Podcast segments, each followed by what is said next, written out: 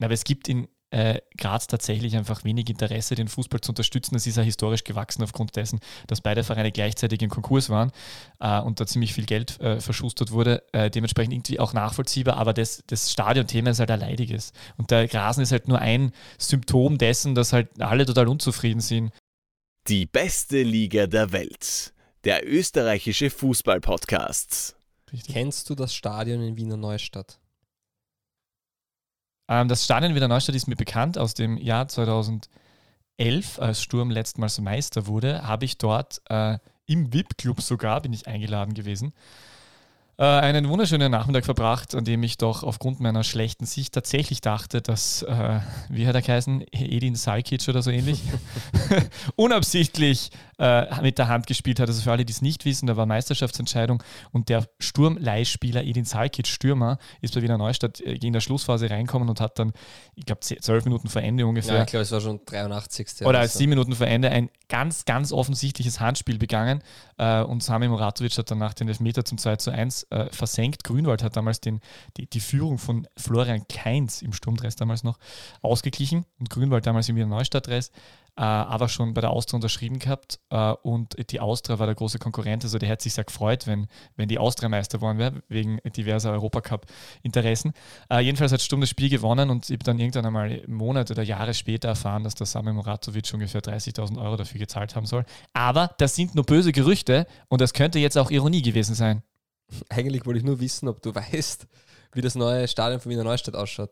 Ja, das ist schön. Das ist eine Ja-Nein-Frage. Ich war noch nie dort. Die neuen, die war im alten. Ja, weil ich werde das diese Woche begutachten können. Wenn die Folge draußen ist, dann bin ich schon dort gewesen, vermutlich. Ähm, Lafnitz trägt jetzt die Spiele, oder zumindest das Nachtragsspiel gegen die Oberösterreich Juniors dort aus. Und. Ja, das ist die neue Hütte. Also das, hat, das war so ein großes Thema, dass die so ein tolles neues Stadion bekommen, relativ teuer genau, ist. Dann hat aber die Buslechnerin leider das ein oder andere verhaut bei dem Verein und deswegen. Bevor sie dort eingezogen sind, ähm, sind sie, na, sie sind ja trotzdem eingezogen, aber sie sind halt nicht mehr im Profifußball gewesen. Und das Stadion oder die ganze Anlage war schon fertig. Deswegen, ich, ich sehe. Dritte, vierte Liga? 3-4-3 spielen wir heute. Nein, dritte, dritte, vierte Liga? ähm, Derzeit spielen sie dritte Liga. Okay. Aber ich weiß ja nicht, kann schon sein, dass sie damals auch direkt in die vierte, danke wieder, hat es mir wieder ein bisschen glattes unter, die, unter die Haxen gegeben. Ja, aber deswegen wollte ich nur wissen, ob du schon mal dort warst und jetzt wollte ich nicht irgendwelche dubiosen Spielmanipulationen von deiner Seite, von deiner Seite höre, auch wenn es natürlich sehr interessant ist. Ja, man muss sich, man muss sich dieses War das, Video waren die 30.000 brutto oder netto? das ist die gute Frage. Na, man muss, äh, ich glaube, also diese Zahl wurde mir mal genannt. Jedenfalls, man muss sich das Video, also das Video ist ja wirklich interessant, also gerade wenn man, wenn man Sturmfan ist und damals halt in der Euphorie und in dem ganzen, äh, ich freue mich so sehr, dass mein Verein Meister wird, will man ja gar nicht wahrhaben, dass etwas schief läuft. Und wenn man sich das dann aber Jahre später anschaut, dann sieht man einfach, dass das so offensichtlich war, dass der so dermaßen gerudert hat, um unbedingt diesen diesen Ball mit der Hand zu erwischen. Es gibt ein YouTube-Video, ich kann es wirklich nur empfehlen. Es ist einer der größten Skandale wahrscheinlich äh, der jüngeren Fußballgeschichte in Österreich. Ich Übrigens ähnlich wie eine ähnliche Grazer Skandalgeschichte mit, äh, mit ähm, SAK Klagenfurt damals. Das wird dir als GAK-Fan noch sehr gut in Erinnerung sein. Oder bist du da zu jung? Nein, natürlich kann Nein, ich mich daran erinnern. Aber das war ja auch sensationell. Da hat ja, der, da hat ja der damalige Clubsekretär von Hartberg, ich möchte keinen Namen nennen, das sind auch Gerüchte, soll ja angeblich äh, in, in der Kabine, äh, da war einer der letzten Runden und der GAK schlägt Hartberg, war eigentlich auch die tatsächlich bessere Mannschaft auch irgendwie so, hat mir das Gefühl gehabt, hat, den, hat Hartberg geschlagen und der Clubsekretär äh, schreit im Gang so rüber nach dem, äh, den, den, Siegel, den siegtaumelnden äh, Grazern, schreit er so zu, braucht euch nicht freien, das nächste Spiel ist ja Kraft. Also, das ist aber so, ist ja unglaublich. Ich weiß nicht, ob das stimmt, aber wenn das stimmt, ist ja so, ist ja so typisch für den österreichischen Fußball. Das ist sensationell. Ja, ich herzlich willkommen zum Podcast Die beste Spielmanipulation ja, ist ja also, ist, Peter, du machst da gerade, wir haben uns damals zur Aufgabe ähm, berufen gefühlt, ähm, ein gutes Licht auf die Liga so, stimmt. richten ah, ja, zu lassen, weil wir den Fußball dort wirklich gut finden und die Liga, und das ist noch immer meine Meinung, unterschätzt ist. Ähm, ja, dieses Intro war nicht förderlich. Ich wollte nur wissen, nochmal um zurückzukommen und das nächste Mal überlege ich mir meine Frage um einiges. Ich habe echt gedacht, Einstiegsfragen sind egal. Ähm, also du hast mich eines Besseres belehrt und ich, ja, das ist ein Lernprozess von mir als Podcaster. ähm, ich werde dich nie mehr zu Beginn einer Episode fragen, warst du schon mal in Wiener Neustadt? Aber ich hätte, ich hätte, ich hätte kennst du Frage gehabt. Du hast gesagt, kennst du das Stadion Wiener ja. Neustadt? Ich hätte kennst du Frage gehabt. Die hätte ich ja stellen können. Dann Möchtest du das alles vor dem Intro oder nach dem Intro stellen? Machen wir nachher. Okay. Die beste Liga der Welt. Die Podcast gewordene Liebeserklärung an den österreichischen Fußball. Herzlich willkommen zur 56. Runde von DBLDW. Statt einem netten Intro möchte ich heute einen Artikel aus dem Jahre Punkt, Punkt, Punkt vorlesen. Der SK Buntigamer Sturm Graz hat den schönsten Rasen der Tipico Bundesliga. Das geht aus der aktuellen Pitch Competition der Vereinigung der Fußballer hervor. Ein weiteres Highlight für die Spieler in der höchsten und zweithöchsten heimischen Liga scheint trotz Doppelbelastung der Rasen in Basching zu sein. Meine Frage an dich, Peter. Aus welchem Jahr stammt dieser Artikel? Ja, das ist tatsächlich sehr einfach. Dadurch, dass ich ja äh, äh, beim Magazin der Vereinigung der Fußballer mitarbeite, die diese Umfrage immer gestalten, weiß ich ganz genau, dass war in der Saison 2019, 2020, sprich letzte Saison noch, hat Sturm den besten Rasen der Liga gehabt und siehe da, innerhalb kürzester Zeit geht alles den Bach Ja, es war 2018, 2019, Ach, Entschuldigung. März. Aber ich würde noch gerne einen Absatz vorlesen, weil das so schön ist. Auffallend in beiden Ligen ist ein erheblicher Qualitätsunterschied bei den Spielfeldern. Beim SV Mattersburg, der vor ein paar Jahren noch Sieger der Pitch Competition war, kann man mit dem Wert von unten unter 5 schon von einem Acker sprechen, hieß es in einer VDF-Aussendung am Mittwoch. Beim SK Sturm zeigte hingegen die Entwicklung stetig nach oben. In Graz darf man sich mittlerweile schon über Wembley-Rasenqualität freuen. Wobei man ja, ich meine, das ist ja, ich meine, Also zwei Dinge. äh, ja. Ähm, das eine, du warst ja gestern im Stadion, dazu später. Ähm, wie war der Wembley-Raseneffekt? Und das andere, ähm, sieht man bei Sturm einen Mattersburg-Weg. Top-Rasen, schlechter Rasen. Punkt, Punkt, Punkt. Ja, ja, hoffentlich läuft da nicht irgendwas im Hintergrund, dass äh, irgendwelche Präsidenten wieder Toto ist bei, spielen. Ist bei Sturm nicht auch ein Bankier? Nein, das ist natürlich jetzt. Das ist aber völlig richtig. Dieser Bankier, hat mich übrigens, dieser Bankier hat mich übrigens gestern im Stadion begrüßt mit, ich bin etwas zu spät gekommen, gleichzeitig mit Givila Prelasnik übrigens, der Champions League-Legende von Sturm Graz, der Jugendleiter ist bei Sturm. Äh, und äh, komme dann rauf so auf die Tribüne und es sitzen ja einige Menschen dort, aber halt nicht so viele. Und ich, ich komme dann halt dazu und der Präsident begrüßt mich mit den Worten, ah schau, ein rote Haum. Also ich habe dann gesagt, grüß Gott, guten Tag, auch von meiner Seite. War übrigens gestern eine lustige Versammlung, weil es war nicht nur Kilo Prelasnik dort, sondern auch Franko Foda, Imre Savic vom Nation über Nationalteamwege, Sami Moratovic, glaube ich auch ja, Jugend- oder Akademietrainer bei Sturm ähm, und Mario Haas. Habe ich meine Anekdote zusammen mit Muratovic schon mal erzählt? Ich weiß nicht, aber den haben wir jetzt, den haben wir jetzt oft irgendwie jetzt in der Sendung, muss ich sagen. Ja, ist ja Bosnien, passt ja auch. Ja, eh. Das ist der, das ist der, der ist ja nur so erfolgreich, weil er ähm, irgendwo auch mit Edin Dzeko mal in Berührung gekommen ist, vielleicht. Alvara? Ja, mir schon zumindest gemeinsam Nationalteam Ja, gespielt. das meine ich. Ja. Ich, also, jetzt habe ich den vorher so verunglimpft bei dem, äh, verunglimpft bei dem, äh, beim Intro mit diesem Gerücht. Naja, dezent. Aber- du hast, aber grundsätzlich das könnte finde ich als den- Rufschädigung Grundsätzlich, bezeichnen. ich, ich, ich sind ja nur Gerüchte. Ich habe das, oh ja, ich das muss man rausschneiden. Äh, jedenfalls, Nein, nein, Äh, jedenfalls finde ich, das ist ja ein ganz sympathischer Kerl, ja. Also, und das ist natürlich auch ein gemeines Gerücht, das ausgerechnet, warum soll der das ausgerechnet Und gemacht haben? außerdem, Dieser Podcast ist nicht Genau, politisch. boah, ich sehe schon, dass wir da verklagt werden. Das wäre total Na, dramatisch. ganz kurz, Aber dann wird man vielleicht bekannt werden. meine Geschichte zusammen mit Moratovic. Mm, Mein Opa ist ja Sturmfan. Und dann hat er mich hier und Wie da. konnte das nur passieren? Das erste, okay, die Geschichte Ja. haben wir schon. Und dann habe ich schon erzählt. Oder nein? ich weiß es jetzt nicht. Jetzt hast du mich. ver- Info at die beste Liga der Welt.com. Wir brauchen fünf Nein. Zuschriften und erzählt, erzählt Fabio Schaub die Geschichte. Nein, jetzt, du bist Cliffhanger. Wagner, wirklich. Ich erzähle es jetzt. Und dann ist der Moratovic nach der Partie ähm, hochgegangen in den VIP-Club. Ich bin eh nur mitgegangen wegen dem guten Essen. Und dann ist Heimliche Sturmliebe, ja, ja, ja. Mhm. Ja, das, okay, da muss ich ausholen. Es war, es war nämlich Sturm gegen Ried und ich war, keine Ahnung, recht jung, acht, neun Jahre. Ähm, und der Stadionsprecher hat dann am Anfang gesagt, hier regiert und ich habe dann ganz laut der GRK gerufen und der Mann vor mir hat sich umgedreht und gesagt, du bist so ein blödes Kind. Ähm, das, das nur zur Geschichte, dass ich mich da verteidigen kann. Ähm, und nach der Partie ist Sami Moratovic raufgekommen und ich habe aber noch GRK-Sticker von Sami Moratovic gehabt und habe die natürlich unterschreiben lassen von ihm. Genauso wie ich Feldhofer auf den Rapid-Stickern unterschreiben lassen habe. Und Fast kindisch, aber sehr lustig. ich war neun. Aber, aber Muratovic, ah, auf der habe ich schon lange nicht mehr unterschrieben. Und ja, das war die Anekdote. Das ist aber lieb. Ja, er war ja nett. Das ist echt lustig. Nein, ich finde den Muratovic ja total sympathisch. Ähm, es ist nur trotzdem offensichtlich, dass äh, eben diese die Situation damals so war, dass da äh, irgendwas eigenartig war. Ich entschuldige die Erinnerung, aber das wäre übrigens, jetzt muss ich das kurz sagen, meine Einstricks kennst du Frage gewesen, wäre gewesen, kennst du Dr. Lindl? Nein. Er ist mein Lungenfacharzt, da gehen wir hin. Finde ich die lustig. Bin erst jetzt drauf gekommen, dass der Lindl heißt, äh, wahrscheinlich nicht verwandt oder verschwägert. Mm, vermutlich nicht. Gut, darf ich zum Rasen kommen? ja, bitte. Ich sehe schon, dass der begeistert von meiner Ja, doch, Frage. Äh, jedenfalls. Also, von der war ich nicht begeistert. Ich weiß. Aber jedenfalls äh, Rasen tatsächlich äh, so, dass der sehr schlecht ist. Man muss aber jetzt, also wenn man das jetzt kurz aufholt, stimmt, das war nicht 1920, sondern 1819, weil es war ja so, dass 1819 der Rasen sehr gut war und 1920 war dann die Doppelbelastung des Rasens und da haben wir schon vor, da war schon vor, dass es so klar, dass die Stadionverwaltung in Graz irgendwas tun sollte, damit der Rasen besser wird. Das weißt du aber wahrscheinlich aus äh, eigener clubnaher Erfahrung beim GAK besser. Ich glaube, dass die Stadt Graz da einfach das Versäumnis hat, äh, dass sie den Rasen entsprechend steuert. Dass einfach, ich meine, es ist eine Mehrbelastung beim Rasen, weil einfach ein zweiter Verein re sehr regelmäßig auch darauf spielt. Jetzt ist nicht die Überraschung, dass der Rasen dann eine irgendwie geartete andere Pflege braucht. Ich bin kein Experte dafür. Aber äh, und heuer dürfte dann noch zusätzlich aufgrund der, da waren glaube ich Trainingslager irgendwann zusätzlich noch äh, eingebucht. Ich glaube, oder Nationalteamspiele von Japan oder so. Da hat ja, die USA war auch da, aber ich weiß nicht, ob die ja. in der Merkur Arena gespielt haben. Es war irgendwann mal Thema, dass Japan dort trainiert hat, aus Grund, von, aus Grund von Corona nicht nur gespielt, sondern auch trainiert.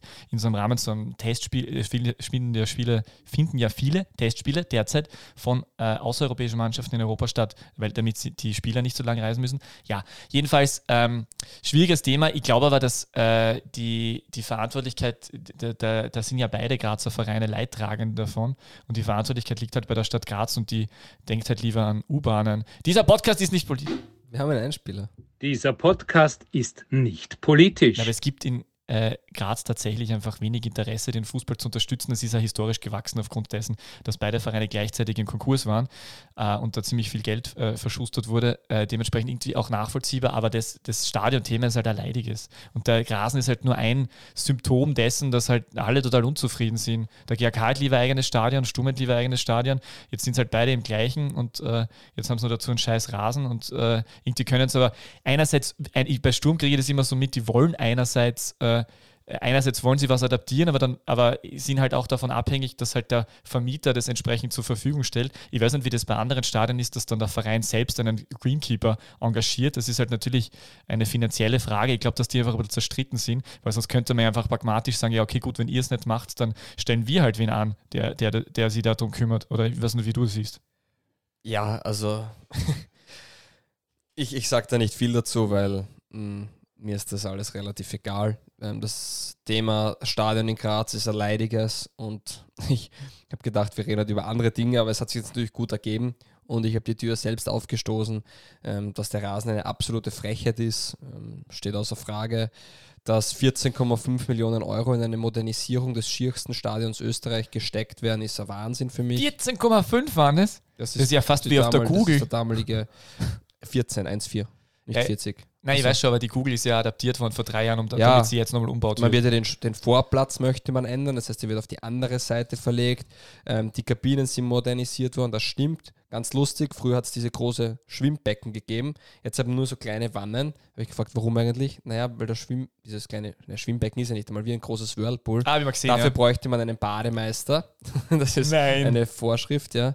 Ähm, schön, jeder Spieler hat jetzt einen Tresor sehr schön. Das ist mir persönlich sehr wichtig. Das ist extrem toll, weil ich glaube, während Profispielen wird eh viel aus Kabinen gestohlen. Ja, ähm, äh, schön und gut. Der VIP-Club wird erweitert hinten raus. Ähm, ja, der VIP-Club ist sowieso nicht toll, muss man sagen. Wenn man, ich habe immer gedacht, das ist ein voll cooler VIP-Club, da haben wir in anderen Stadien. ja, das, ja. ist die Realität. Ja, mit und 8 ist es natürlich ein toller, toller So ist es, gratis Essen und ich zahle nichts fürs Fanta. Überragend. Also brauche ich mich nicht beschweren. Nur äh, ja, es ist halt absolut ähm, fern weg. Man liegt irgendwo zentral, man hat keine Parkplätze. Ähm, ja, also das ist meiner Meinung nach ein Stadion, wo man, wenn man was modernisieren hätte wollen, dann bitte zur EM damals. Haben wir auch nicht gemacht. Ja, im Endeffekt geht das Stadion weg und ja, da können andere, kann was anderes hingebaut. Ist, ist mir egal, ich, mich interessiert das Thema eigentlich gar nicht. Ich meine, das ist eh die Frage. Eigentlich ein reines Frustprojekt ist ja. und jeder Cent, der da reinfließt, denke ich mir, warum warum dann lasst es gleich, wie es ist, dann verändert es gar nichts, weil dann lassen wir es halt verfallen und in 20 Jahren kann dann jeder was anders machen. Nur wenn diese 14,5 Millionen Euro ohne Spaß ähm, nicht investiert werden, dann regt sich auch keiner in der Stadt auf und oder von den Vereinen, dann ist das Stadion einfach ja, so wie es halt ist. Ich glaube, es ist gemacht worden, um zu sagen, schau, wir modernisieren das jetzt eh und dann müssen wir und wir brauchen und wie auch immer. Ähm, ich finde es lächerlich. Ähm, dieses Stadion ist einfach, äh, ja, was heißt der Schandfleck? Ich bin froh, dass es ein Stadion gibt, das Bundesliga tauglich ist, äh, aber wie damit umgegangen wird und, und wie damit langfristig geplant wird, ist überhaupt nicht nachhaltig, ist überhaupt nicht zielorientiert für irgendeinen Club, auch nicht für den Grazer Fußball. Und da ist man lieber, sie haben die 14,5 Millionen Euro investieren sie in den Fußball, in den Breitensport, unterstützen kleinere Clubs und den Amateur- und Jugendfußball, als dass sie eh schon eine Bruchbude in irgendeiner Form modernisieren, wo ohnehin keiner hin will. Ist anscheinend, der, die, der Standort ist ja grundsätzlich ganz charmant, also für alle, die, nicht, die Graz nicht so gut Nein, kennen. ist er nicht, Entschuldigung. Weil eigentlich wäre er charmant, du bist direkt am Autobahnzubringer, du bist äh, mit der Straßenbahn direkt in die Innenstadt verbunden, das heißt, das ist vom öffentlichen Verkehr und vom, vom Autoverkehr gut, aber dann ist halt die große Facette, ähm, dass dort äh, platzmäßig einfach zu wenig vorhanden ist. Also, wie du sagst, du hast keine Parkplätze, es gibt auch nicht so viel Fläche, das heißt, du kannst, du kannst ja nicht wirklich das Stadion nicht besonders vergrößern oder so. Äh, es, ist, es gibt daneben auch einen Stadion, Stadionturm, der mal bekannt wurde durch, äh, mit, durch ein Interview mit Peppi Schickelgruber, der da oben in dem Swimmingpool, äh, beim Swimmingpool dort oben gelegen ist. Äh, wenn man sich das anschaut, was, wie das jetzt ausschaut, die war da vor vier oder fünf Jahren einmal oben am Stadionturm, das ist, äh, es ist, es ist eigentlich wirklich ein Desaster. Es ist, wie, es ist auch das ähm, Stadionzentrum daneben, wo so äh, eine Bank drin ist und eigentlich Geschäftslokale drin sein sollten. Da ist nie irgendwie äh, ein abgehalfterter, ähm, abgehalftertes amerikanisches Restaurant noch dort und sonst ist alles leer und glaube ich ein Golfshop. Es ist, es ist wirklich, es ist wirklich Golfshop eigentlich. Ist schon lange nicht mehr dort. Ah, der ist schon lange nicht mehr dort, gut. Es ist ein bisschen, äh, es ist ein ja, es ist ein bisschen eine lebendige Ruine. Es ist wirklich sehr, sehr traurig. Ja, und weil du gesagt hast, Autobahn, das ist schon richtig, dass es gut ist, wenn man direkt an der Autobahn ein Stadion baut, aber dann bitte auch nicht das Stadion in eine extrem befahrene Autobahn auf Abfahrt, sondern raus aus der Stadt und extra eine Abfahrt dafür bauen, dann macht Sinn. Und alles andere, wenn man Stadion in der Stadt will, dann muss man auch Geld in die Hand nehmen, das rundherum ähm, dafür passend machen, nur wie du sagst, äh, und das, da wird was ja da auch jetzt passiert ist, ist ja nicht passend, da wird nichts passend gemacht, sondern da wird versucht, irgendwas zu retten, was seit Jahren eine Talfahrt ist. Und was dazu kommt, diesen Rasen, den man jetzt sieht, ist jetzt einfach nur die Darstellung nach außen, was für die breite Masse sichtbar ist, was dahinter ähm, in, in, in, verschiedensten Bereichen abgeht, ist äh, das, das grenzt an an alles andere, was man sich vorstellen kann. Also das ist äh, wirklich nicht lustig. Stadionverwaltung Graz ist kein tolles Thema und egal mit wem man redet, ob man mit Linzern, mit Wienern, uh, Stadionverwaltung Graz, ja, das ist, das weiß auch jeder, das ist bekannt. Ähm, einfach schade, ja. Ja, es ist wirklich dramatisch. Äh, und ich, ich, finde auch, dass, die, dass der, der Rasen ganz gut als Metapher funktioniert für, das, für die ganze Diskussion, weil, weil da einfach, äh, Sturm hat da ja auch viel, viel äh, Ideen und Projekte eingereicht und Visionen gehabt und man merkt einfach, an dem, an dem Rasen merkt es einfach, dass da viel, äh, dass da schon viel diskutiert wurde und alles andere als Konsens gefunden wurde, sondern immer nur schlechte Kompromisse. Aber ich kann dir kurz vorlesen, was im Stadionausbau dabei sein hätte sollen. Dieser Stadionvorplatz, der neu gestaltete, Stehplätze, in der Fantribüne der Sturmfans, neuer Rasen, neue Rasenheizung, äh, stärkere Flutlichtanlage für internationale Spiele, Kabinen wurden renoviert, Installation neuer Bildschirme. Äh, ah, die gibt es aber wirklich. Ja, auch ein spannendes Thema. Pressebereich Ausbau, komplette Dachsanierung, WLAN, LED-Anzeigetafel, die gab es davor, glaube ich, auch schon.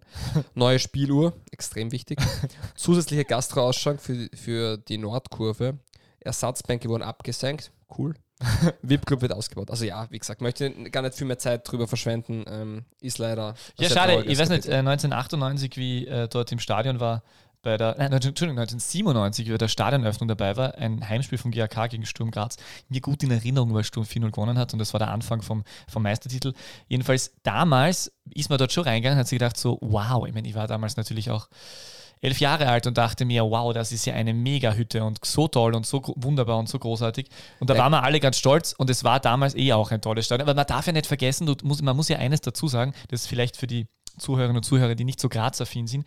Es hat der GAK äh, in den 90ern oder bis in die Nullerjahre im Casino-Stadion gespielt.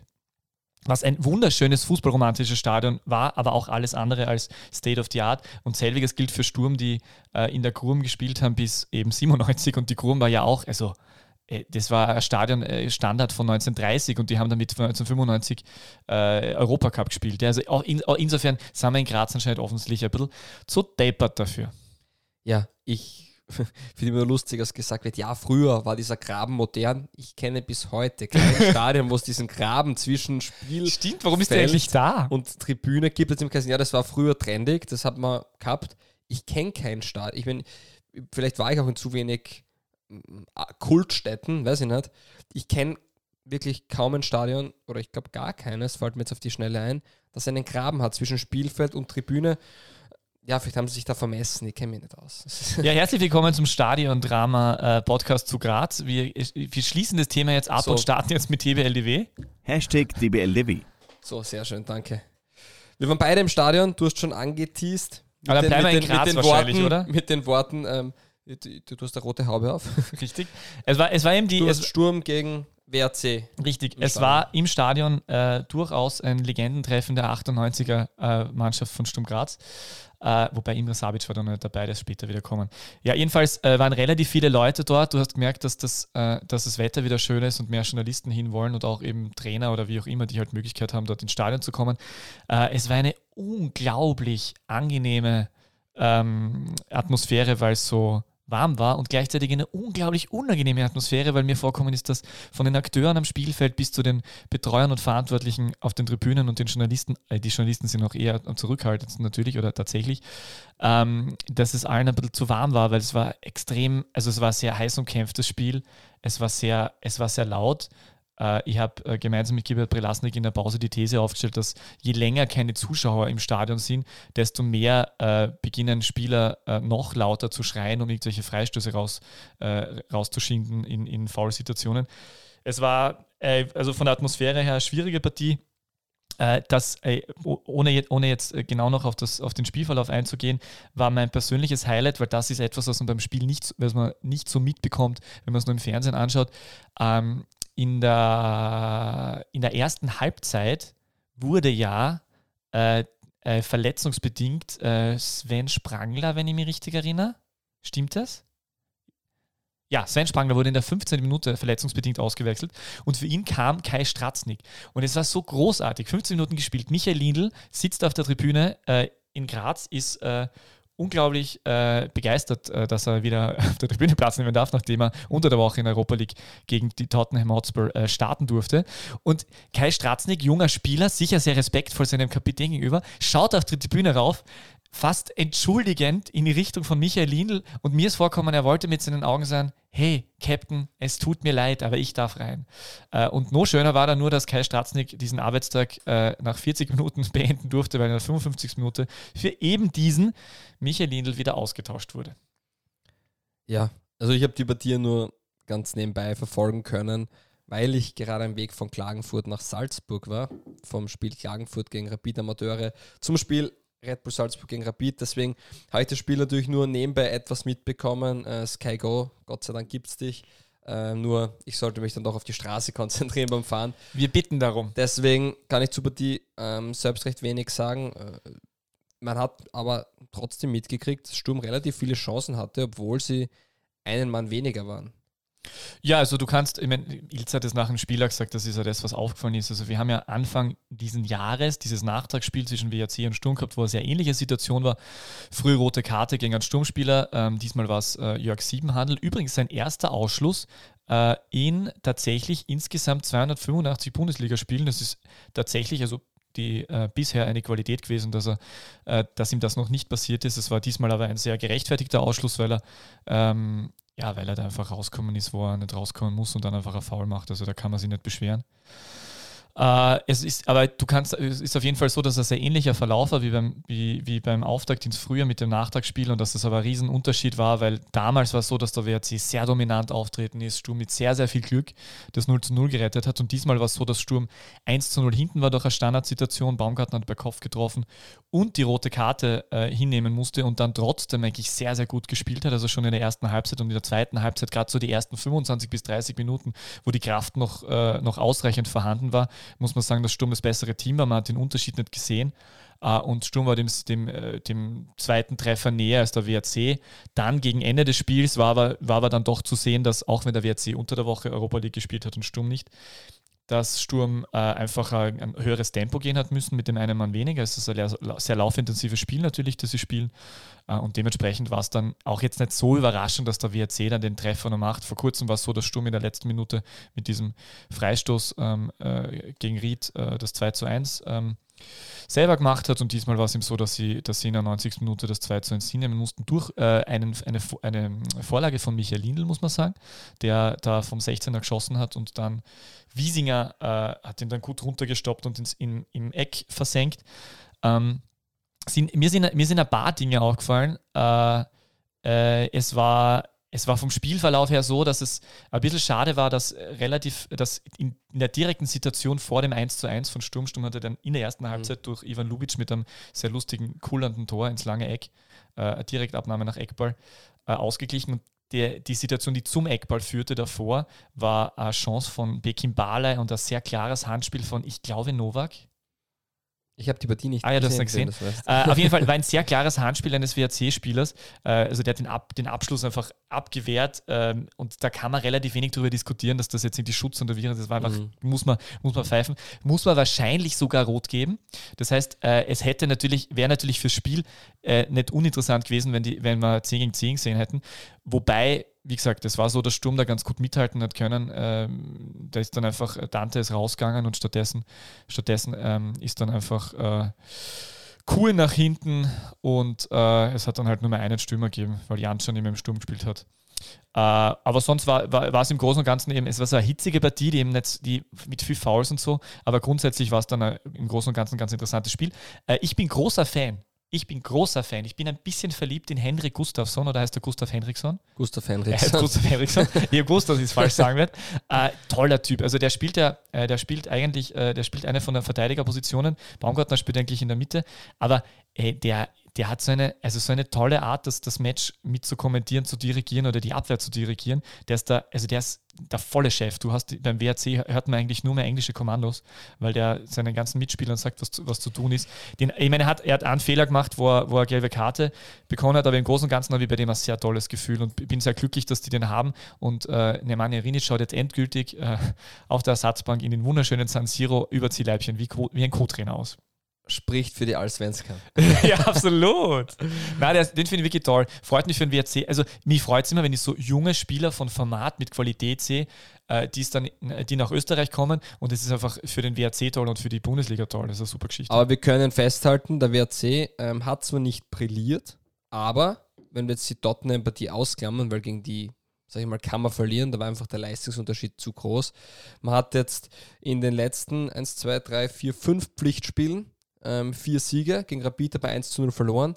Man hat im Cup ist man weitergekommen, auch wenn es knapp war. Man hat St. Pölten geschlagen, ähm, man hat die Admira geschlagen. Das klingt zwar immer, ja, das sind Pflichtaufgaben, nur die Punkte sind eingefahren worden. Man hat jetzt Sturm geschlagen mit 2 zu 1, ja, mit einem Mann mehr. Und das war wahrscheinlich nicht ähm, die überragendste Leistung, aber es hat gereicht. Und man sammelt die wichtigen Punkte um über den Strich zu kommen. Und dafür schaut es derzeit nicht so schlecht aus. Und es bildet sich so ein bisschen eine, äh, zumindest im Aufstiegsrennen, eine Zweiklassengesellschaft mit Salzburg, Rapid, Lask und dann Sturm, WRC dahinter, wo man schon ein Muster erkennen kann. Natürlich werden die Punkte halbiert und man sieht dann, wer in einen Lauf kommt kann, aber grundsätzlich, ich glaube, dass die drei Mannschaften oben am stabilsten sind und Sturm und der WRC ähm, an einem guten Tag die auch ähm, ärgern können oder schlagen können, aber denen oft die Konstanz noch fehlt.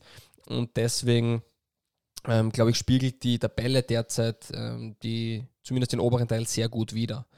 Äh, meine Frage ist, wie sehr man die Platzverhältnisse, die wirklich katastrophal waren, also man hat Bilder gesehen, äh, man hat es im TV gesehen. Ich habe es ja schon vergangenes Wochenende beim GK-Spiel gesehen. Der Platz ist ja wirklich ähm, fernweg von einem Rasen.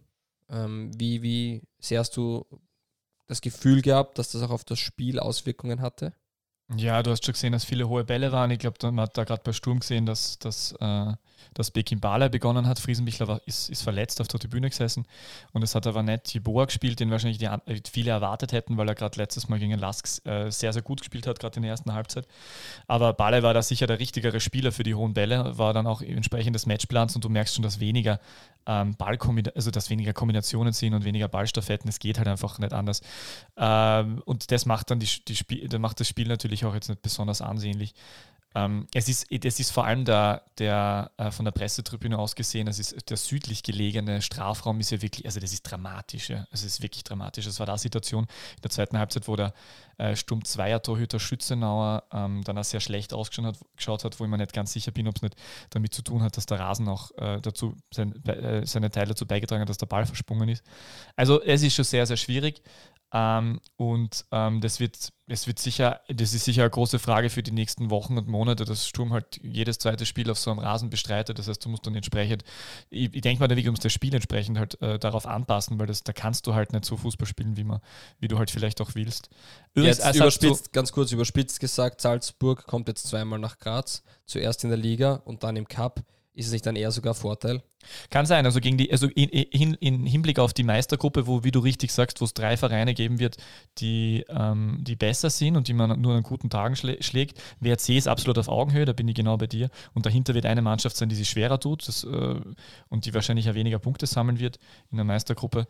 Und ja, das kann natürlich sein. Bei Sturm ist jetzt natürlich das große Thema, ich habe jetzt kurz dann gestern sogar in Frage gestellt, ob Sturm vielleicht nochmal, weil sie schon sehr inkonstant jetzt sind im Frühjahr, ob, sie, ob, der, ob der Meistergruppenplatz wackelt, die Austria kommt, Tirol ist immer wieder da. Aber ich, ich habe es mir dann mit den Punkten angeschaut, es geht sie, es geht sie vorne und hinten eigentlich sehr, sehr schwer aus. Man muss halt sagen, Entschuldigung, dass ich nochmal unterbreche, man muss sagen, dass Sturm ja derzeit auch ähm, sehr gute Gegner hatte. Also man hat gegen den Lask gespielt, äh, man hat den WRC gehabt. Äh, also es ist jetzt nicht so, dass da die einfachsten Gegner ähm, zu spielen waren ja, trotzdem natürlich, man erwartet sich äh, nach so einem tollen Früh, äh, nach so einem tollen Herbst auch ein gutes Frühjahr, was sicher bemerkbar ist, dass Sturm mehr Tore erhält. Also das wäre wirklich dieses Abwehrbollwerk, ähm, das ist ein bisschen gebrochen, dennoch gute Saison bis jetzt und ich glaube, wenn man sich anschaut, wie du folgend, äh, folgende Woche, na, vergangene Woche. wie du folgende äh, Woche gesagt haben wirst.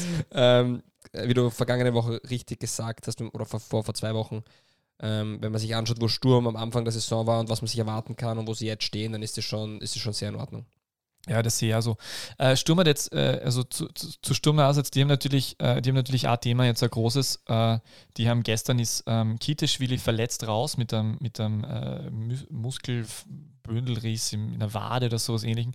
Äh, das war so ein bisschen der Turning Point vom Spieler. Also da hat man gemerkt, dass äh, gerade Kiteschwili einer, der im 1 gegen 1 sehr stark ist, dadurch natürlich auch dem Gegner Kraft kostet und der eigenen Mannschaft ein bisschen Luft nehmen kann, der sehr aktiv ist und sehr viel arbeitet. Da hat man gemerkt, dass das ein bisschen der Turning Point war, vor allem insofern, als dass das dann der letzte Wechsel war, der möglich war. Da ist dann Lukas Jäger reinkommen, der ist auf die 6 gegangen und Ivan Lubic auf die 10. Uh, und da war dann, das war dann sehr interessant, weil der Assistenttrainer von Sturm äh, Hölzel und auch der Schiedsrichter äh, vergessen, wer das gestern war, ähm, die sind beide dann auf Ilse zukommen und haben gemeint, so, äh, letzte Unterbrechung, gell? Letzte. Also es gibt nur, es, man kann keinen weiteren Wechsel mehr ausführen. Und Ilse hat dann relativ cool gesagt, so, ja, ja, passt schon, kämpfen wir uns ein. Und dann hat er nach dem Spiel gemeint, dass, dass man dann doch äh, die letzten Minuten weniger Kraft hatte. Das hat man gerade bei Brasi Begovic gesehen, bei Kuhn hat man es gesehen, der ja, dann verletzt war. Und da frage ich mich dann, ob das nicht ein bisschen ein, ein Fehler war, da nicht vielleicht schnell zu reagieren und einfach frühzeitig. Aber natürlich, da denkt man natürlich, okay, wir sind gerade gut im, im, wir sind eh gerade gut drinnen und wir machen auf das zweite Tor und dann gewinnen wir das vielleicht sogar noch. Aber das äh, ist müßig danach natürlich immer, aber das war vielleicht so ein Thema. Der Platz war ja auch extrem tief. Also es ist ja. klar, dass da die, die Kräfte schwinden. Aber was ich auf jeden Fall sagen wollte mit, mit den Verletzungen, es hat gestern eben Stankovic gefehlt und Friesenbichler.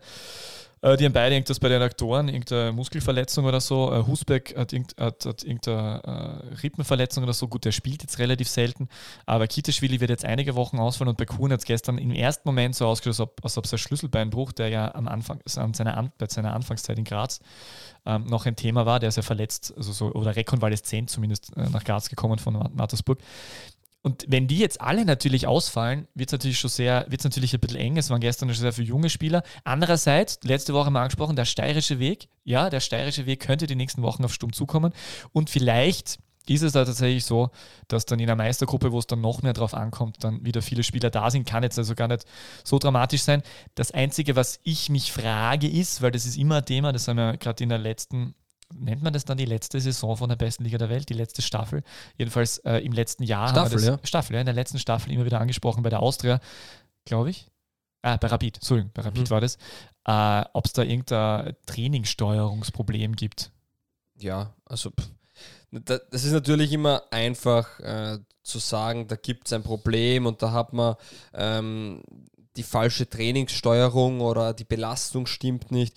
Ich glaube, heuer ist es schon eine Ausnahmesituation und das ist ja auch bekannt. Ich glaube, wir haben 42 Prozent mehr Muskelverletzungen im europäischen Fußball.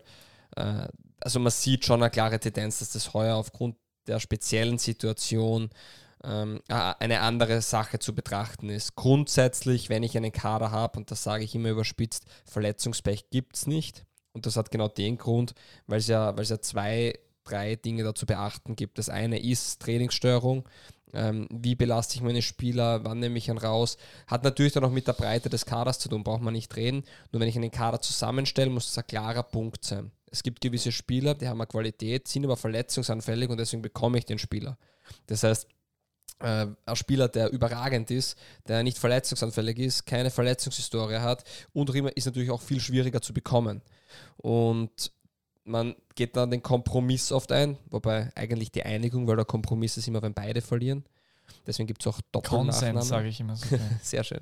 Aber na, deswegen ähm, gibt es die Einigung, dass man sagt, ja, okay, aber hol mal ihn. Nur wenn ich zu viele von diesen Spielern hole, dann habe ich eben diese Gefahr. Äh, das andere ist dann natürlich die Trainingssteuerung. Also wir haben gesehen, Patrick Eibenberger bei Red Bull Salzburg, ich glaube in seiner ersten, ist Athletiktrainer, ist auch jetzt bei Gladbach Athletiktrainer und geht auch mit nach Dortmund. Der hat in seinem ersten Jahr, glaube ich, zwei Muskelverletzungen gehabt. Ja, Salzburg ist anders, aber diesen Wert hat Salzburg, glaube ich, nie mehr wiederbekommen. Deswegen, da, man kann natürlich das reduzieren. Äh, Ich glaube, diese Saison ist trotzdem etwas differenziert zu betrachten. Äh, wenn ich einen Kader habe mit, mit 35 Spielern, ist es auch einfacher. Deni Kritschmarek gilt ja auch als der ähm, Athletikcoach, der sehr gut darin ist, äh, Verletzungen zu verhindern. Der war bei äh, Hartberg, Lask. wie Markus Schopp äh, dort aufgestiegen ist mit, mit den Hartbergern und war dort sehr erfolgreich, ist dann zu Lask, äh, zum Lask ähm, transferiert worden, was eigentlich also, also tatsächlich ein Transfer war. Also die haben einfach gesehen, dass der gute Arbeit leistet. Sehr junger Mann, Ende 20, glaube ich. Mhm. Habe ich vor kurzem auch fürs zweite Ligajournal interviewt. Sehr sympathischer junger Mensch und auch sehr, ähm, also der hat wirklich sehr, sehr viel Know-how und sehr viel Kompetenz. Das ist ganz interessant, wenn man dem mal zuhört. Ähm, der ist ja jetzt bei Lafnitz tatsächlich eben äh, und die haben jetzt auch im Herbst wenig verwechselt. Ist immer schwierig zu sagen, ob das jetzt wirklich daran liegt und wie viel und keine Ahnung. Aber Also er der ist ist sicher- halt, er aber da gibt es einen. Faktor, der, der, äh, der sicher äh, eine große, große Rolle spielt, äh, weil, also wo, worum geht es da? Also nur ganz kurz, da geht es da geht's viel um, um Big Data und viel um Analyse, um, um schauen, wie da und dort. Und äh, das, das ist ganz interessant. Ähm, äh, und ich glaube schon, dass man da einiges machen kann. Was ich, will jetzt damit aber nicht sagen, dass, nur, dass äh, Sturm schlecht arbeitet oder so, das weiß ich auch nicht. Die werden genauso sich die Gedanken machen. Ilze ist ein moderner Trainer. Also Es geht ja, ja, Big Data und andere Themen und Ja. er macht sich hier brutal viele Gedanken und ist in dem Bereich sicher super. Also da bin ich bei dir, Danny Kritschmarek. Man muss eine Sache ähm, hinzufügen, ha, Lafnitz hat einen großen Kader, das ist das eine. Das kann aber trotzdem, ähm, man würde trotzdem Verletzungen haben, also das ist ja nicht ausgesprochen, nur unterm Strich ist schon auch der Spieler selbst verantwortlich. Ich kann den Spieler sechs Stunden in meinem Trainingszentrum haben und er kann sich top ernähren, wenn er am Abend heimgeht, sich zwei Biere einstellt und Tiefkühlpizza isst, dann ist das nicht die perfekte Regeneration für mein Profisportlerleben. Und deswegen, natürlich, ich kann in zum bestimmten und wie in Salzburg Frühstück und Mittagessen und Abendessen und äh, den ganzen Tag und, und äh, Präventionstraining von Verletzungen regeln. Du kannst das alles machen. Wenn der Spieler im Kopf nicht voll, voll da ist und das nicht möchte oder, oder nicht möchte, aber einfach das zu locker nimmt und dann am Wochenende sich ein bisschen gehen lässt und wie auch immer, dann ist es natürlich auch ein Teil. Also ich muss auch, kommen wir zurück zum Kernpunkt, bei einer Kaderplanung auf die Mentalität schauen. Das ist interessant, weil, weil du Mentalität sagst. Also, das ist auch etwas, äh, was mir Ante Bajic unlängst erzählt hat. Der hat ja äh, gro große Verletzungen gehabt, dass er jetzt relativ spät erst äh, auch so äh, richtig Fuß gefasst hat in der Bundesliga. Äh, und der hat zu mir auch gesagt, der hat über zwei Verletzungen in seiner Karriere geredet und jedes Mal hat er den Satz gesagt, da hatte ich die falsche Mentalität. Im Zweikampf, im Spiel und wie auch immer. Und nur ganz kurz zu Danny Kritschmeck, der sagt ja auch, dass, dass das äh, dass die eine Sache ist, dass man das natürlich wissenschaftlich betrachten kann und äh, Daten äh, auslesen kann und analysieren kann. Und dann kommt natürlich noch dazu, dass man die psychologische Komponente hat und die mentale, der ist ja auch Mentaltrainer und dass man die Spieler halt nicht nur äh, körperlich oder über Daten fragt, wie es ihnen geht, sondern auch persönlich. Und nur um noch einmal den Eingang ein bisschen abzudecken, der Spieler als Einzelspieler gibt es natürlich einen Fall des Verletzungspechs, das, das ist ganz klar. Aber ich sage nur, als Mannschaft gibt es das nicht, weil ein, zwei Spieler können mir immer ausfallen. Wenn mir acht, neun Spieler ausfallen, dann muss ich mir Gedanken machen. Diese Saison ist trotzdem etwas anders zu betrachten. Ja, auf jeden Fall. Ich weiß es auch von mir selber, meine schlimmste Verletzung meiner glorreichen Fußballkarriere, glorreichen Fußballkarriere hatte auch mit falscher Mentalität zu tun. Ja, na, aber da weiß ich auch noch, da war ich sehr unfit und war kein Tag, an dem ich Fußball spielen sollte. Äh, vielleicht hätte ich das aber sowieso nie machen sollen, sondern eher drüber reden. Vielleicht sollte ich das auch nicht machen, man weiß es nicht. So, ein, äh, ein paar Sätze noch zu Michael Lindl. Also einerseits eben äh, ist der dann wieder sehr spät äh, reingekommen. Äh, andererseits äh, hat er dann den Sieg dann doch mit am Fuß gehabt, weil es war offizieller Assist von ihm und er hat äh, zwei, drei andere Situationen auch gehabt. Einmal, wo er einen Ball durchlassen hat, wo eine große Chance entstanden ist, einmal, wo er einen Weitschuss gehabt hat. Äh, und du siehst einfach, dass er die, die, du siehst, wie man eh schon letzte Woche besprochen hat, dass er die Qualität hat, dass er viel reinbringt. Äh, ich habe aber auch ein bisschen gesehen, dass ich einen verunsicherten Michael Lil gesehen habe der sicher auch an sich selbst mittlerweile zweifelt, weil das äh, äh, für ihn eine schwierige Situation ist, weil eben ähm, wäre mir auch aufgefallen. Und ich habe einen Trainer Feldhofer gehört, der nach dem Spiel, ohne einen Namen zu nennen, gesagt hat, ja, und wir haben dann durch einen Wechsel noch äh, eine Veränderung reinbringen können, äh, wo er den Lidl gemeint hat. Äh, schwierig. Ähm, ich habe Feldhofer ein bisschen beobachtet. Ähm, ich hab's, also ich bin, also, mein, also wir haben letzte Woche darüber herum, äh, wir haben unterschiedlichste Thesen gehabt und ich, in mir erhärtet sich der Verdacht, dass das eine sehr, sehr persönliche Geschichte zwischen, zwischen Trainer und Spielmacher ist. Da, ich meine, es ist jetzt nicht so, dass der WRC mit Lindl sofort viel besser gespielt hat, ja, aber es ist trotzdem so, dass sie äh, im Grunde genommen gefährlicher waren, wie er drin war. Ja, ganz Und klar. das ist halt eigentlich immer so. Und wir haben ja letztens auch, hat mir jemand auf Twitter, ich habe jetzt Martin Gutmann, glaube ich, geschrieben, ähm, naja, aber schau dir mal an, wie viele Minuten der Michi Lindl in der Saison schon gespielt hat und vergleicht es mal mit anderen Vereinen, zum Beispiel Red Bull Salzburg. Und ja, da wäre er der Dauerbrenner, also der hat Minuten, die hat kaum ein Spieler. Nur man muss sagen, dass Salzburg Spieler adäquat ersetzen kann und der WRC nicht und schon gar nicht der Michi Lindl. Ähm, Andi Ulmer wird auch kaum ausgewechselt, weil es eben keinen adäquaten Ersatz als Linksverteidiger gibt.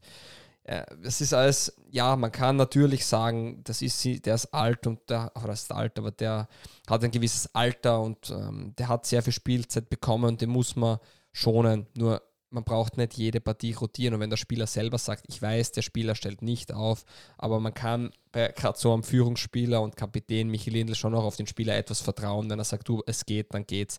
Der hat, glaube ich, lang genug Fußball gespielt, um das zu beurteilen. Natürlich stellt der Trainer auf und das ist eine Sache und das ist auch sehr gutes Recht. Nur ich glaube, dass er damit sich selbst und der Mannschaft keinen Gefallen macht. Was wir jetzt aber in der ganzen Diskussion vielleicht trotzdem betrachten sollten, beim WRC läuft es sportlich wieder.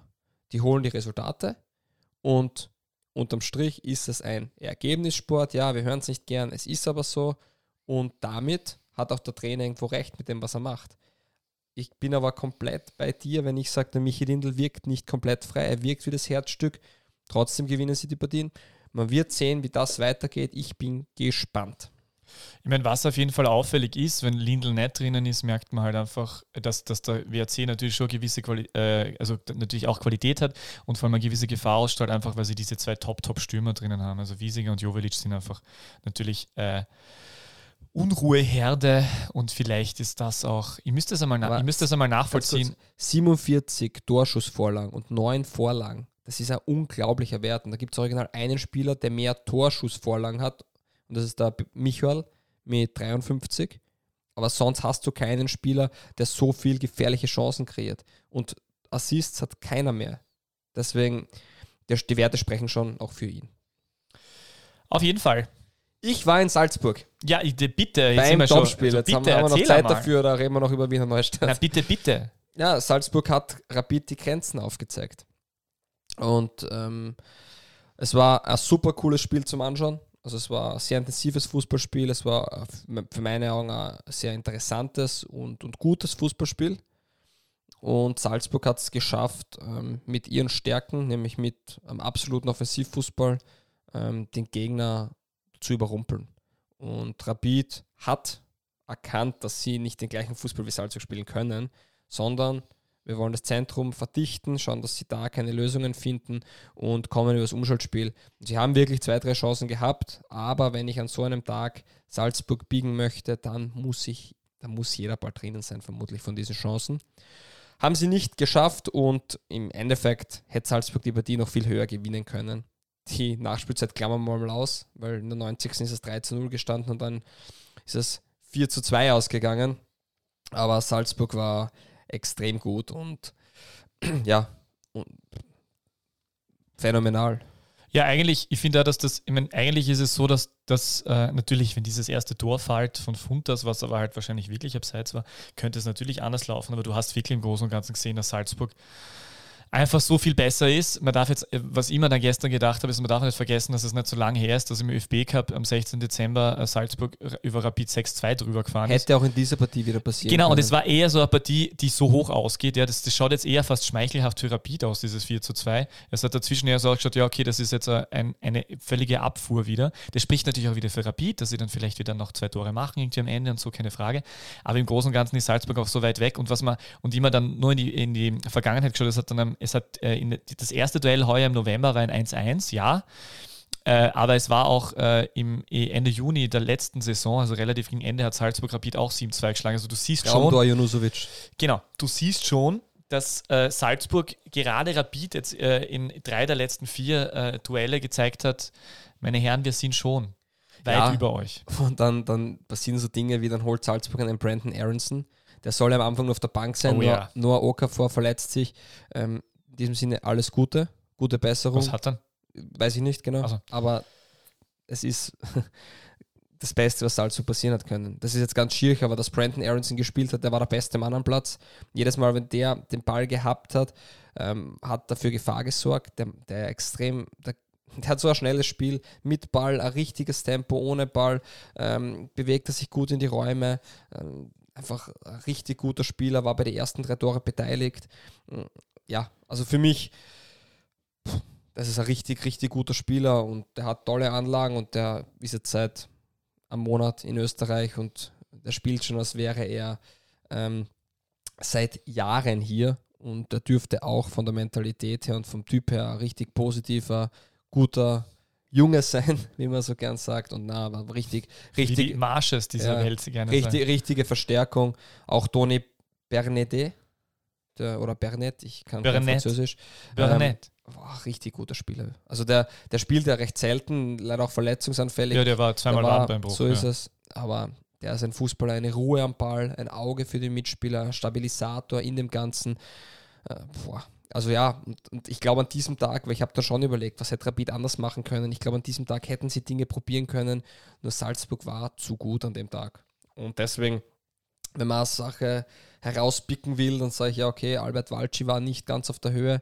Hm, zwei Standards. Der hat nur Albträume von Paco Alcacer. Ja, aber Albert Walci ist zum Beispiel ein guter Kopfballspieler. Und für mich nicht nachvollziehbar, dass er gegen Villarreal bei zwei Standards seinen Gegenspieler nicht hat und jetzt wieder zweimal Kara beim Eckball nicht. Das sind Dinge, ich weiß nicht, woran das liegt, kann ich nicht beurteilen. Und sowas wie das letzte Tor, was Salzburg bekommen hat, wo er dann als Linksverteidiger aufzieht, ist okay. Und dann mit der Ferse spielt, äh, dann fällt der Gegenangriff und, und sie kriegen das Tor, das kann er auf seine Kappe schreiben. Und ja, das, das ist das Einzige. Man hat aber schon gesehen, wie Salzburg gegen Real spielen wird. Das wird Solé Ramalho sein, weil Solé kam in die Partie und Walci auf die Außenverteidigerposition. Somit hat Jesse Marsch seiner Innenverteidigung noch 15 Minuten Einspielungsminuten äh, geben können. Ja, Rapid hat ähm, ein ordentliches Spiel gemacht, nur sind einfach die Grenzen aufgezeigt worden. Das Einzige, was ich nicht ganz verstanden habe, man hat jetzt dreimal mit Leo Kreimal in der Innenverteidigung gespielt, der das eigentlich gut gemacht hat. Und die hat in Wahrheit gezeigt, dass man auf Leo Kreimal nicht baut. Oder dass man auch nicht glaubt, dass er so weit ist. Robert Lubic, äh, ja, Lubicic war, Dejan Lubicic, Entschuldigung, Dejan Lubicic war verletzt und kommt zurück und spielt dann in der, als, als Libero der 3er-5er-Kette. Ist nicht einmal seine Position warum man da nicht dann Greimal spielen lässt und ihn auf seine gewohnte Sechser-Position gibt und im Zentrum wirklich auch mehr ähm, kämpferische Zweikampfstärke rein dort mit Grauwatz, war mir nicht ganz erklärbar. Im Endeffekt glaube ich aber, dass diese Partie, egal mit welcher Aufstellung, für Rapid kaum zu gewinnen war. Weil du von der Verteidigung redest, ähm, also in Österreich ist es sehr, sehr viel, hat, haben sich sehr oft Menschen sehr viel lustig gemacht über Matteo Barac. Ich war auch dabei. Ich habe mir den jetzt ein paar Mal so angeschaut und bin dann drauf gekommen, dass er eigentlich ja zumindest jetzt, also, also der spielt jetzt zumindest halbwegs solide mit. Es ist natürlich klar, wenn jetzt Dibon da wäre und so, wäre es dann vielleicht wieder irgendwann schwieriger für ihn. Aber im Großen und Ganzen hat sie der so erfangen, wie man das eigentlich immer erwartet hätte. Ja. Er ist noch immer kein großartiger Fußballer, aber ich verstehe jetzt zumindest, dass der, er kann jetzt zumindest da halbwegs mithalten und mitspielen. Ja, die Frage ist, was sind die Alternativen, die man hat auf halb links? Das ist natürlich richtig. So, und er ist jetzt sicher, er ist sicher äh, zu viel kritisiert worden. Er ist aber auch nicht der Heilsbringer, glaube ich. Und wie gesagt, gestern bei der Partie war, waren sie überfordert. Sie haben das Zentrum wirklich probiert, mit fünf, sechs Leuten dicht zu machen. Und Salzburg kommt jedes Mal durch die Mitte, Pass auf die Außen, hinter die Abwehrkette, viermal Berischer, viermal quasi ident, kann man sagen. Und dreimal Daka, einmal Adeyemi.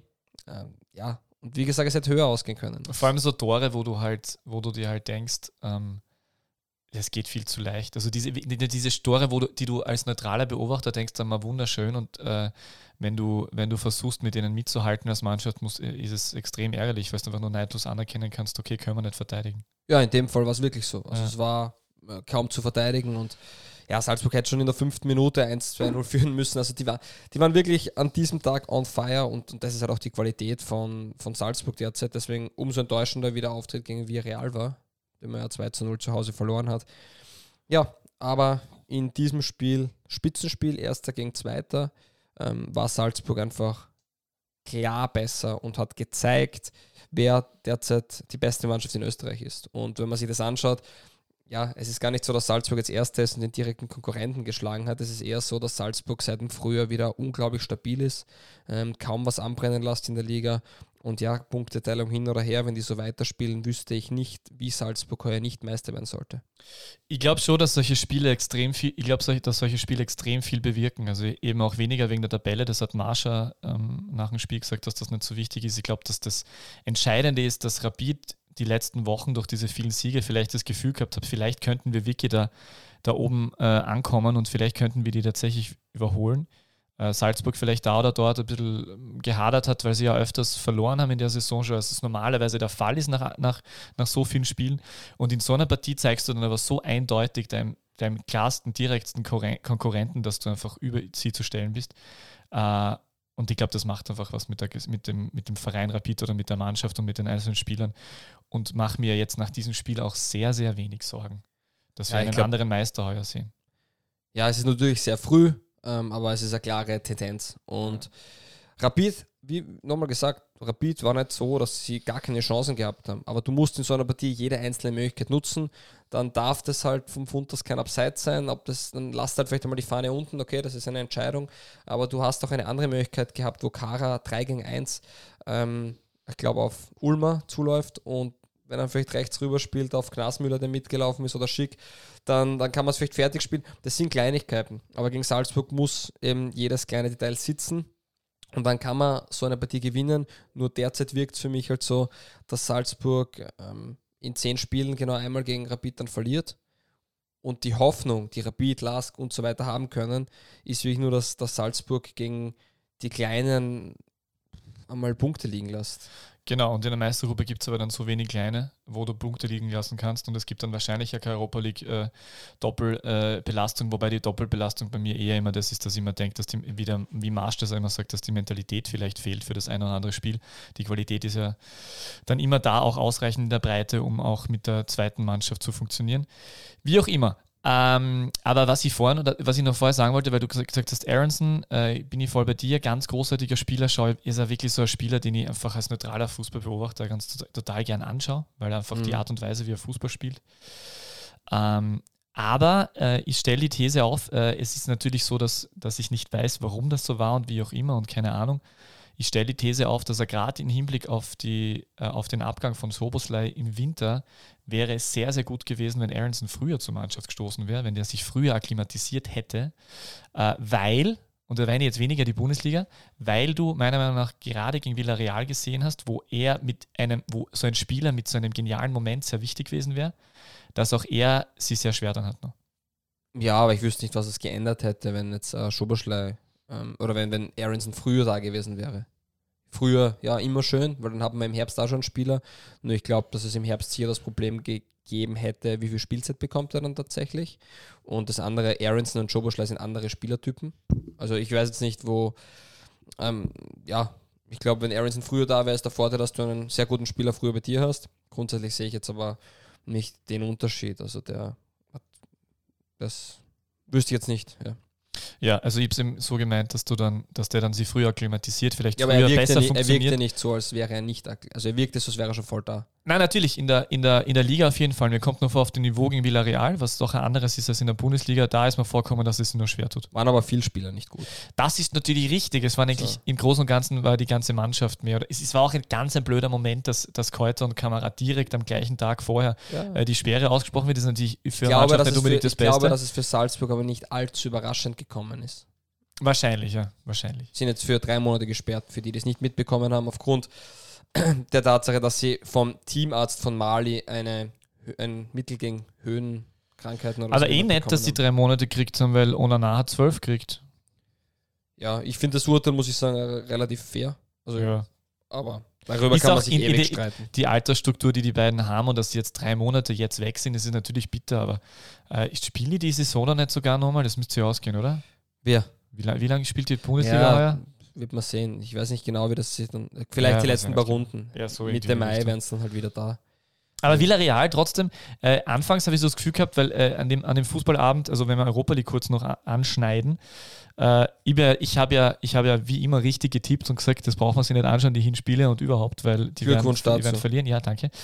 Ähm, der WRC war völlig überfordert, du hast einfach gesehen, das ist einfach ein bis zwei Klassen Unterschied, das war relativ schnell zu erkennen. Dann, äh, hat man, dann, dann habe ich mir die Salzburg-Partie angeschaut und habe mir gedacht, ah, okay, gut, man sieht, äh, man merkt, der Unterschied ist nicht so groß. Und doch äh, war es für Salzburg extrem überraschend, dass, dass einfach keine Situation in dem Spiel da war, wo du dir große Sorgen machen musstest, dass die ja Tor schießen. Und das ist so ungewohnt. Ja, das stimmt. Das war, das war die. Es war ein extremer Unterschied und es war sehr enttäuschend eigentlich. Es war wirklich sehr enttäuschend. Und es gibt nicht wirklich viel Hoffnung für, für das Rückspiel, außer jetzt der, der, der Auftritt gegen Rapid. Aber ja, also ich glaube, für Salzburg wird sehr, sehr schwierig. Aber sie haben uns oft genug ähm, gezeigt, dass sie vermeintlich aussichtslose Playoff-Spiele noch drehen können. Dementsprechend bin ich ähm, nicht komplett abgeneigt, dass sie das schaffen können. Das ist äh, genau die, äh, die, das Einzige, was in mir noch Hoffnung nährt, ist die Europacup-Saison unter Marco Rose, wo sie eben nach 1-4 und ich weiß nicht was für welchen äh, Rückständen im Hinspiel gegen Lazio war das, glaube ich, damals, äh, im Rückspiel dann noch äh, sensationellerweise Ich war übrigens in Rom im Stadion. Aufstieg geschafft und du warst im Rom im Stadion, wo sie 4 zu 2 verloren haben, glaube 4 ich. zu 2 war. Ich habe gedacht 4-1, okay. Da war ich im Stadion und in Salzburg nicht. Bist du da hingeflogen extra? ja, von London waren die Flüge nicht Alles so. Fahrer. Hashtag. Alle, alle, alle. so, Peter, Zwar. Liga 2 Fragen. Herzlich willkommen zu Liga, zwei Liga 2 Fragen. Diesmal überraschenderweise mit mir als Fragensteller und Fabio Schaub als Antwortengeber. Vielleicht werden wir das irgendwann umdrehen. Na, da musst du, ja, können wir schon machen, wenn du Spiele anschaust. Ah, ja, stimmt. Im Stadion. Äh, super. Somit weißt du auch schon, was meine erste Frage ist. Lieber Fabio, hat Peter Packhut schon erkannt, dass ihm einer wie Okan Aydin fehlt? Das weiß ich nicht, ob er es erkannt hat, ähm, aber man hat es gesehen. Also Klagenfurt, super Mannschaft, tolle Spieler, ähm, super Spieler, die man von der Bank bringen kann, aber es gibt Unterschiedsspieler. Ich weiß nicht, wie oft ich es ansprechen soll. Und Patrick Kreil ist, finde ich, ein sehr interessantes Beispiel in dem ganzen Konstrukt. Patrick Kreil, guter Fußballer, aber kein Unterschiedsspieler, kein Schlüsselspieler. Und jeder, der herkommt und sagt, ja, aber Patrick Kreil hat so viele Torchancen und Torbeteiligungen, ja, bei allem Respekt, wenn ich bei Klagenfurt auf der 10er-Position spiele, dann komme ich zu vielen Toraktionen. Und der Unterschied ist, wenn ich in der 85. und in der Nachspielzeit eine Top oder zwei Top-Chancen habe, die das Spiel entscheiden können und ich die beide nicht mache, dann ist das eben die Definition von keinem Unterschiedsspieler, vor allem in dieser Regelmäßigkeit. Und die letzten 15 Minuten sind nur mehr hohe Bälle reingekommen. Rapid 2 war überhaupt nicht ähm, die bessere Mannschaft. Klagenfurt hat wieder ein Tormann-Problem, das können wir auch gleich aufmachen. Oder vielleicht haben sie es noch nie gelöst gehabt. Und ja, im Endeffekt haben sie keinen Spieler, der, wenn es spitz auf Kopf steht, die Partie dreht. Und Aydin war das. Und wenn ich nach Innsbruck schaue, dann gibt es dort einen Vitariti, dann gibt es dort einen Aydin, dann gibt es dort einen Ronivaldo, Saisen. Die haben vier, fünf Spieler, die ein Spiel aus Eigeninitiative drehen können. Und diesen Spieler sehe ich bei Klagenfurt einfach nicht. Und deswegen befürchte ich auch, dass es für Klagenfurt heuer sehr schwierig wird aufzusteigen. Weil selbst wenn sie Dritter wären, ich glaube, Meisterschaft Lafnitz, das ist schon, schaut schon sehr gut aus. Aber selbst wenn sie Dritte wären, müssen sie noch immer in die Relegation. Und das wird ein Spiel, das wird sehr knapp. Und wer macht dann den Unterschied aus bei Klagenfurt? Wer? Berzirep, super Stürmer. Markus, toller Spieler. In den ganz wichtigen Spielen, so wie gestern. Wer treffen sie nicht. Und deswegen. Und Rapid 2, zwei Siege in Folge. Unglaublich. Ja. Die haben ja nichts gewonnen im, im Herbst. Ja, halbes Jahr sind sie jetzt doch auch in der, in der zweiten Liga.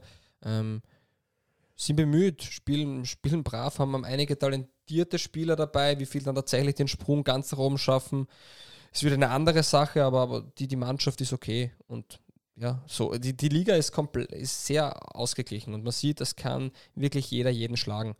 Die einzigen, die da am Ende immer den länger oder die Nase vorn haben, ist Lafnitz. Das kann man so sagen. Und alle anderen äh, kann man vor der Partie kaum sagen, wie die Spiele ausgehen. Und das war auch das eine knappe Partie. Klagenfurt war die bessere Mannschaft.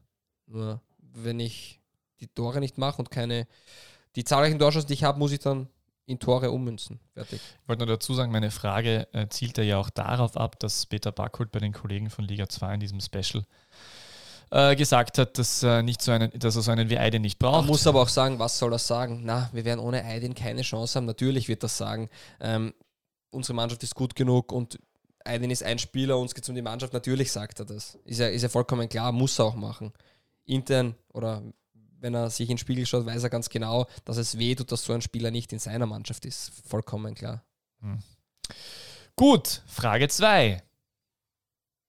Ähm, was soll auf diesem Platz in Kapfenberg in Zukunft gespielt werden? Fußball kann es nicht sein. Ich weiß nicht, was Frank St Stronach derzeit so macht, aber äh, man könnte ja so eine, eine Pferdebahn wieder hinbauen. Das wäre schon mal die Idee. In der Steiermark haben sie es mit den Plätzen, gell? Ja. Lafnitz weicht aus, Sturm hat einen Acker, äh, Kaffenberg genauso. Sturm, die Stadt Graz. Die Stadt Graz, Entschuldigung, hat einen Acker, ja? Ja, ich glaube, Fürstenfeld hat immer einen ganz guten Platz. Nein, ich weiß, also, ja, es ja, ist. Also Kaffenberg habe ich nur im, im, im äh, habe ich im Fernsehen gesehen. Du warst, warst du nicht da im war Stadion? vor Ort, ja. Ja, äh, Kaffenberg gegen GAK, überraschend, also recht überraschende 3 zu 1 Niederlage für den GAK. Ähm, oder auch, wenn man es positiv sieht, recht überraschender 3 zu 1 Erfolg für die Kaffenberger. Ähm, aber der Platz war ja, also das war ja, das war ja abenteuerlich. Das hat man ja, das war ja noch schlimmer als in Graz. Das heißt ja, das war, da war ja nichts möglich. Ja, ich möchte jetzt nicht am Vergleich starten, welcher Platz besser oder schlechter war. Ich ja. glaube, wir können uns darauf einigen, dass beide Plätze nach der Partie eine sehr schlechte Bewertung der jeweiligen ähm, Vereinsverantwortlichen ähm, abgegeben haben. Ja, die Plätze sind nicht gut. Kann ich jetzt nicht sagen, woran es liegt. Ähm, hat Kaffenberg vielleicht Rasenheizung? Die müssten auch aus Bundesliga-Zeiten eine haben. Das habe ich mich auch gefragt, ob sie Oder das ausgegangen ist. Aber das ist dann der andere Punkt. Kann ich nicht beurteilen. Man kann hoffen, dass die Rasenpflege in Zukunft besser wird. Und es ist auch heuer wieder, ich möchte jetzt die Vereine nicht zu sehr in Schutz nehmen oder, oder die, in der Fall die Stadt Graz und Kapfenberg, nur es ist schon eine außergewöhnliche Saison. Man spielt sehr viel früher, man hat viele ähm, Spiele mehr als in der Vergangenheit zu dieser Jahreszeit. Deswegen, ja, es sollte trotzdem nicht sein und es gibt kein gutes Bild für den österreichischen Fußball ab. War, war, Kaffenberg so, war Kaffenberg so gut oder, äh, oder, oder GAK so schlecht? Ich habe nur ein paar Minuten gesehen ja, jetzt, also ich finde, dass der Sieg verdient war 3-1 leider. Ähm, Kapfenberg hat das gut gemacht. Also die waren sehr giftig, haben, haben sehr viele äh, gute Akzente gehabt und auch mehr Torschancen. Und äh, GK hat sich schwer getan, große Torschancen herauszuspielen. Und dementsprechend war der Sieg auch, muss man schon sagen, verdient für Kapfenberg. Gut, damit hätten wir am Anfang und am Ende über Plätze geredet. Perfekt, aber Peter, Da fehlt was. da fehlt noch was, gell? Das DBLDW Orakel. Ja, Alex Pastor, er wird bald entlassen, sage ich doch. Achso, das war letzte Woche. Ich weiß, du kannst es nicht mehr hören, aber Herr Feldhofer, wo spielt Michi Lindl nächste Saison? äh, soll jetzt ein Feldhofer mimen? Nein, lieber ich habe nur, ich, Ähm, das, ich wollte dir auch eine schwierige Frage stellen. Ja, das, ist, das, das mag ich an dem Orakel, dass man, dass man da tatsächlich immer ein bisschen nachdenken muss, äh, was es denn, was denn sinnvoll wäre und was logisch wäre. Die Wahrscheinlichkeit, dass er beim WRC spielt, ist noch immer am höchsten. Und jetzt ist die große Frage, wenn er dort nicht weiterspielen sollte, was er dann macht. Er geht nicht nochmal nach Deutschland, er bleibt sicher in Österreich. Er wohnt wahrscheinlich in Graz. Ähm, aufsteigen wird der GRK aber eher nicht. Lafnitz vielleicht. Am ehesten aber Innsbruck. Innsbruck braucht ihn auch nicht. Ähm, er könnte natürlich unter Umständen zu Ried gehen, das könnte ich mir sehr gut vorstellen. Das wäre so eine Mannschaft von Michi, Sie hören gerade- würde. Sie hören gerade Peter Wagner, der feststellt, er kennt alle Bundesliga- und nein, aber Zweitliga-Vereine. ich denke, ich analysiere es einfach gerade durch. Ähm, ich sage jetzt einfach einmal, Michael Lindl spielt nächste Saison bei den anderen Wölfen in St. Pölten. Das, das verstehe ich gar nicht. Okay, Naja, gut, aber die, wo soll er sonst hingehen? Er muss zu irgendeinem, äh, zu irgendeinem Bundesliga-Verein, würde er dann noch gehen, wenn er einen Verein kriegt. Das heißt, er wird irgendwo anders hingehen. Er geht wahrscheinlich noch nicht in die zweite Liga. Das, macht dann, das kann er in drei Jahren noch machen, weil der spielt ewig, so wie er spielt. Und dann wäre eigentlich St. Pölten, wenn Lubicic weggeht, könnte ich mir vorstellen, dass er, dass er dorthin geht. okay. ja. Oder ja, zu Ried eben, aber ich glaube eher St. Pölten und ich wollte was Überraschendes sagen. Ja, ich glaube beides nicht. Was glaubst du? Ja, ich bin nicht das DBLDW-Orakel, aber ich glaube, dass weder St. Pölten noch Ried ähm, eine Option sind. Ja, schau mal, wie sich das mit dem WRC entwickelt. Du bist ja das DBLDW-Orakel und Ich habe sogar an Maribor und Ljubljana gedacht, aber glaube ich auch nicht.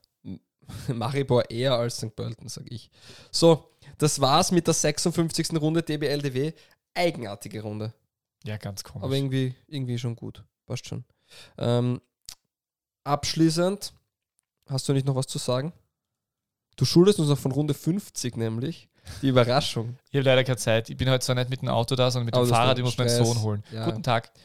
Was, nein, Achso, ein bisschen, Entschuldigung. bisschen ausgedehnter. Danke fürs Zeitnehmen, lieber Danke Peter. fürs Zuhören. Es So. war voll. äh, Und danke, Fabio, dass ich, äh, dass du äh, immer so schöne Einleitungen machst und dass du mir zuhörst, wenn ich. Äh, Ja, passt. Es hat mich sehr gefreut, mit dir zu reden. Ähm, hau da den Satz raus und dann geht's ins verlängerte Wochenstartende.